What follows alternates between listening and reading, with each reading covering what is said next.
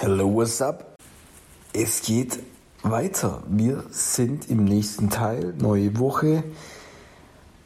Und wir gucken uns jetzt die Winterernährung an. Ja, also es geht jetzt darum, wenn wir das machen, wenn wir in die Kälte gehen, Kältetherapie, unseren Körper ähm, dazu bewegen, die Fettreserven zu mobilisieren, unsere Mitochondrien arbeiten, die Entkoppelungsproteine das tun, was sie wollen und sollen.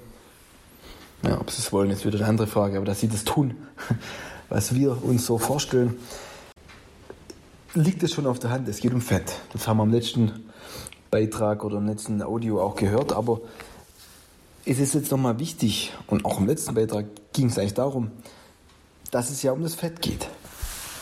Okay, ich möchte nochmal anmerken, wenn wir Kohlenhydrate essen, Zucker oder irgendwas, dann landet es meistens, also wenn wir zu viel davon haben und die Glykogenspeicher voll sind, dann baut der Körper überschüssigen Zucker in Fett. Und zwar ein gesättigtes Fett. Okay, das heißt, es geht um die Fettverbrennung. Es geht um Fett.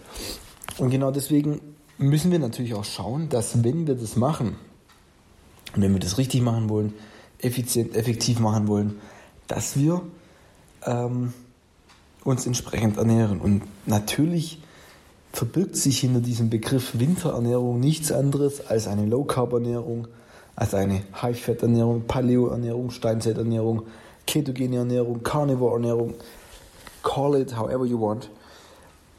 Es geht darum, dass wir unseren Körper mit Fett versorgen.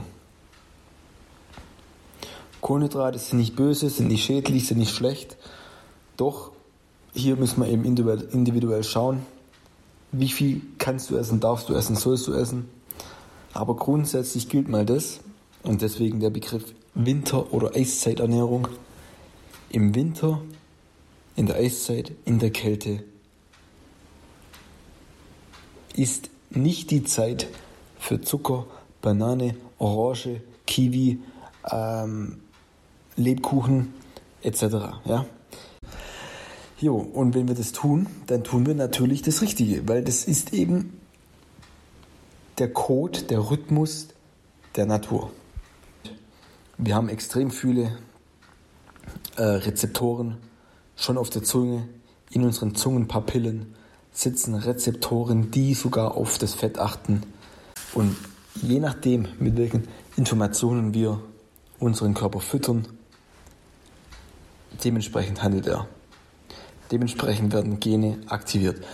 Und ich hatte, das fällt mir jetzt einfach hier spontan ein, ich hatte vor ein paar Stunden die Nachricht auf ein Instagram Reel von einem Kumpel von mir. Ähm, in diesem Reel geht es darum, dass ich sage, das Allerwichtigste, ich rede also über meine Morgenroutine, mache das ein bisschen lächerlich, dass ähm, Influencer und die ganzen äh, Wannabes online ja morgens, was weiß ich, was die für Zeit haben und was die da für Dinge machen, mit Rotlichtkabine und Infrarotsauna und Kältepool. Da habe ich morgens überhaupt keine Zeit für. Und habe ich gesagt, das Wichtigste ist das Frühstück. Fett und proteinreich am Morgen. Und dann hat mir mein Kumpel geschrieben, ja gut, aber hey, Frühstück auslassen ist das Beste. Vielleicht hörst du das jetzt hier an. Also nimm's, nimm's, nimm's mit Humor. Aber überleg doch mal. Wir haben unseren Körper, wir füttern unseren Körper mit Nahrung und so weiter. Wir leben und sind externen Faktoren ausgesetzt. Und letztendlich ist alles extern. Denn unser Körper muss ja mit der Umwelt interagieren.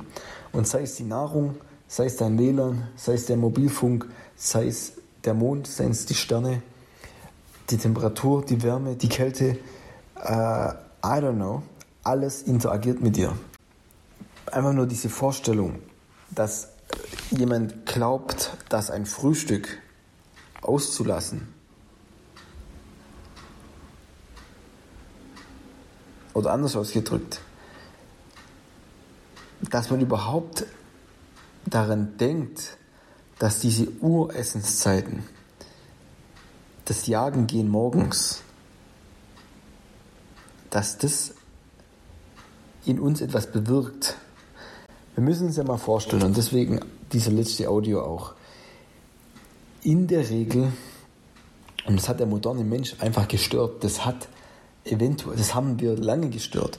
Ich denke mal, wir haben das schon gestört, wo wir angefangen haben, äh, den Überfluss zu feiern, wo wir angefangen haben, Dinge zu speichern, zu lagern und so weiter, dass wir abends essen.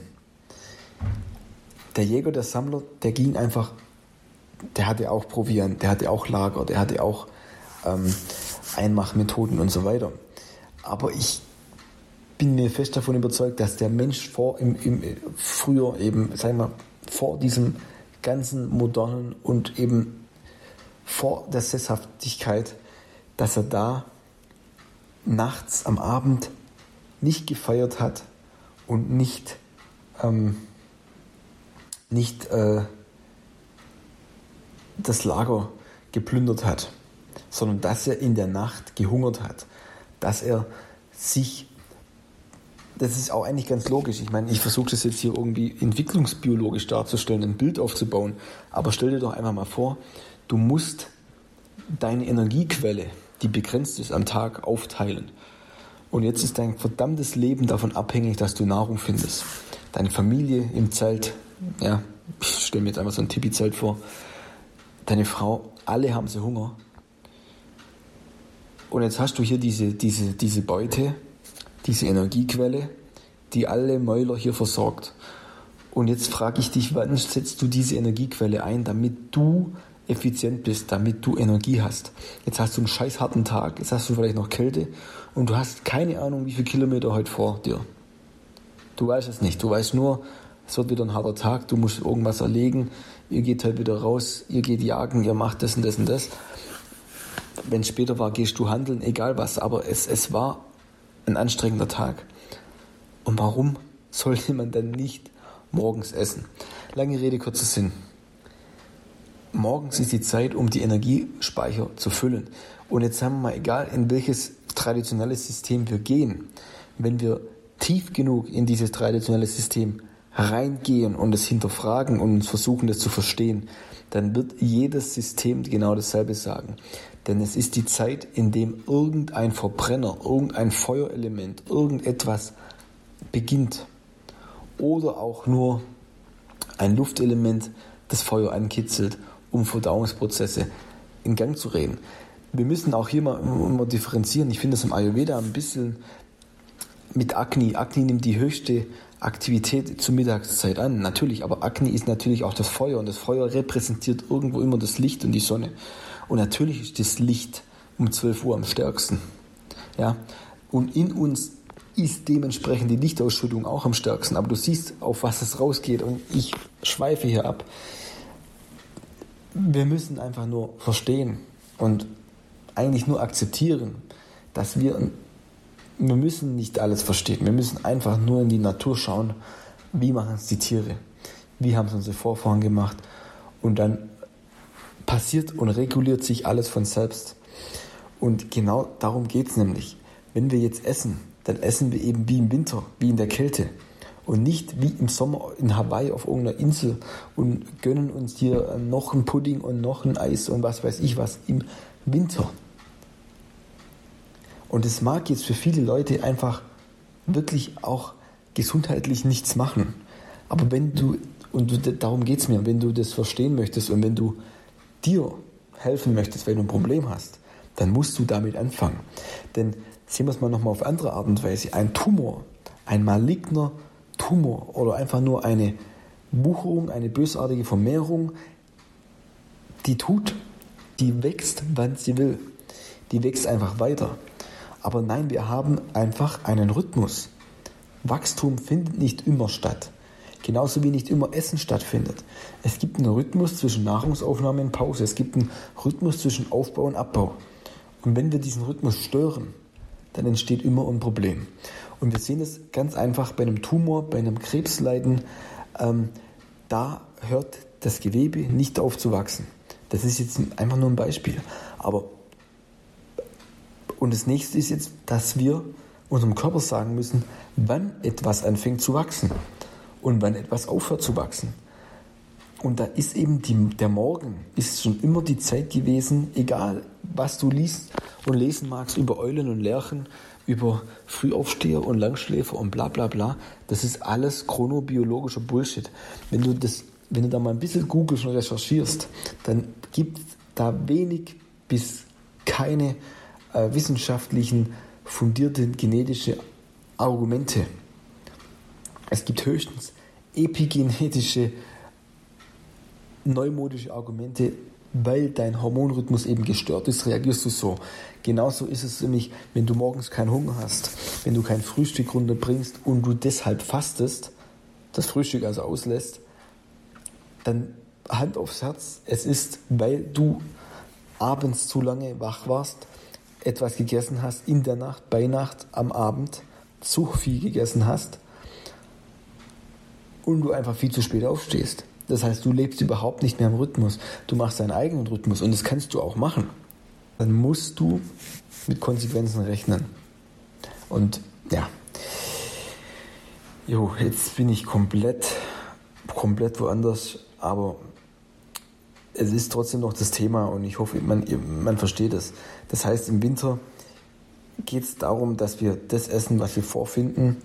Es geht darum, dass wir hauptsächlich auf Fette zurückgreifen, dass wir Dinge essen, tierisches Essen, also jetzt hier auch tierisches Fett, gesättigtes Fett. Ich denke jetzt einfach mal an Schmalz und Butter und das ganze Zeug. Ähm, und wir sollten auch hier jetzt Omega-3, also Meeresnahrung, Fisch und so weiter, nicht unterschätzen. Die Gründe erfährst du im Kurs. Und das zu stören, nur weil wir jetzt das Falsche essen, wäre meiner Meinung nach ach, es wäre einfach schade. Ich meine, wenn du dir das, das gibst, du gehst in die Kälte, ähm, tust dir das an, will ich jetzt sagen, aber es ist ja auch was Schönes. Aber und du dann eben diesen positiven Effekt der Fettzusammensetzung und der Veränderung schädigst oder störst, indem du dann deinen Salat isst mit Sonnenblumenöl oder sowas. Sorry, aber das, boah, das tut mir schon weh. An dieser Stelle möchte ich ganz schnell eine Werbung einfügen, eine Werbung von mir, von Gesundheitsfrei und was es Neues derzeit gibt. Schau dir doch mal den Kurs Kälte an. Es gibt also diesen Kältekurs. An diesem Kältekurs erfährst du, wie du Kältetherapie machst. Das wird auch das nächste, die nächste Audio wird es verraten. In diesem Kurs geht es um darum, ja, was Kälte bedeutet, wie du Kältetherapie machst und wie du dich passend ernährst. Außerdem möchte ich nochmal daran erinnern, die Repräsentation des Winters ist auf gut Deutsch die Nacht, denn wir haben weniger Lichtstunden, Sonnenstunden. Bedeutet, Blaulichtfilterbrillen sind nach wie vor im Angebot, 30% Rabatt mit dem Code Weihnachten. Mir ist es einfach wichtig, dass diese Dinger genutzt werden bei Nacht und vor allem jetzt im Winter. Es kommen wieder Zeiten im Sommer, da ist die Blaulichtfilterbrille, ich will nicht sagen weniger relevant, aber Ganz einfach, die Schäden, die man sich zufügen kann, durch das, dass der Tag länger ist, sind geringer als jetzt im Winter. Deshalb, wenn nicht jetzt, dann dann. Ansonsten wünsche ich, wünsch ich noch sehr viel Spaß mit dieser Audio und den kommenden Audios. Lass mir gerne auch einen Daumen hoch oben oder subscribe zu diesem Kanal. Du findest mich auf Instagram, auf Facebook und auf TikTok, jeweils mit dem Namen Gesundheitsfrei. Wichtig ist, dass du verstehst, Fett hat eine Funktion im Winter. Fett hat eine Funktion in der Natur. Und ohne das Fett und ohne das Protein geht es einfach nicht. Deshalb auch nochmal gerne schauen, wie sieht denn eine ketogene Ernährung aus. Ich habe genügend Informationen in Blogbeiträgen online, ähm, mit denen du das ganz einfach verstehst und anwenden kannst. Da brauchst du nicht mehr meine Hilfe. Ähm, es gibt Beiträge, es gibt auch den Fettabbaukurs, es gibt im Fettabbaukurs gehe ich auch auf diese Geschichte ein. Es gibt jetzt den Kältekurs, wo ich das auch nochmal jetzt erkläre, wie viel du essen solltest, wie viel von was, welche Lebensmittel. In dieser modernen Zeit ist es einfach doch ein bisschen komplizierter. Ähm, ich sehe es immer wieder, wenn ich in die Beratungen gehe, dass die Leute sich extrem schwer tun, ihre Ernährung umzustellen, beziehungsweise sie wissen überhaupt nicht mehr, was sie essen sollen.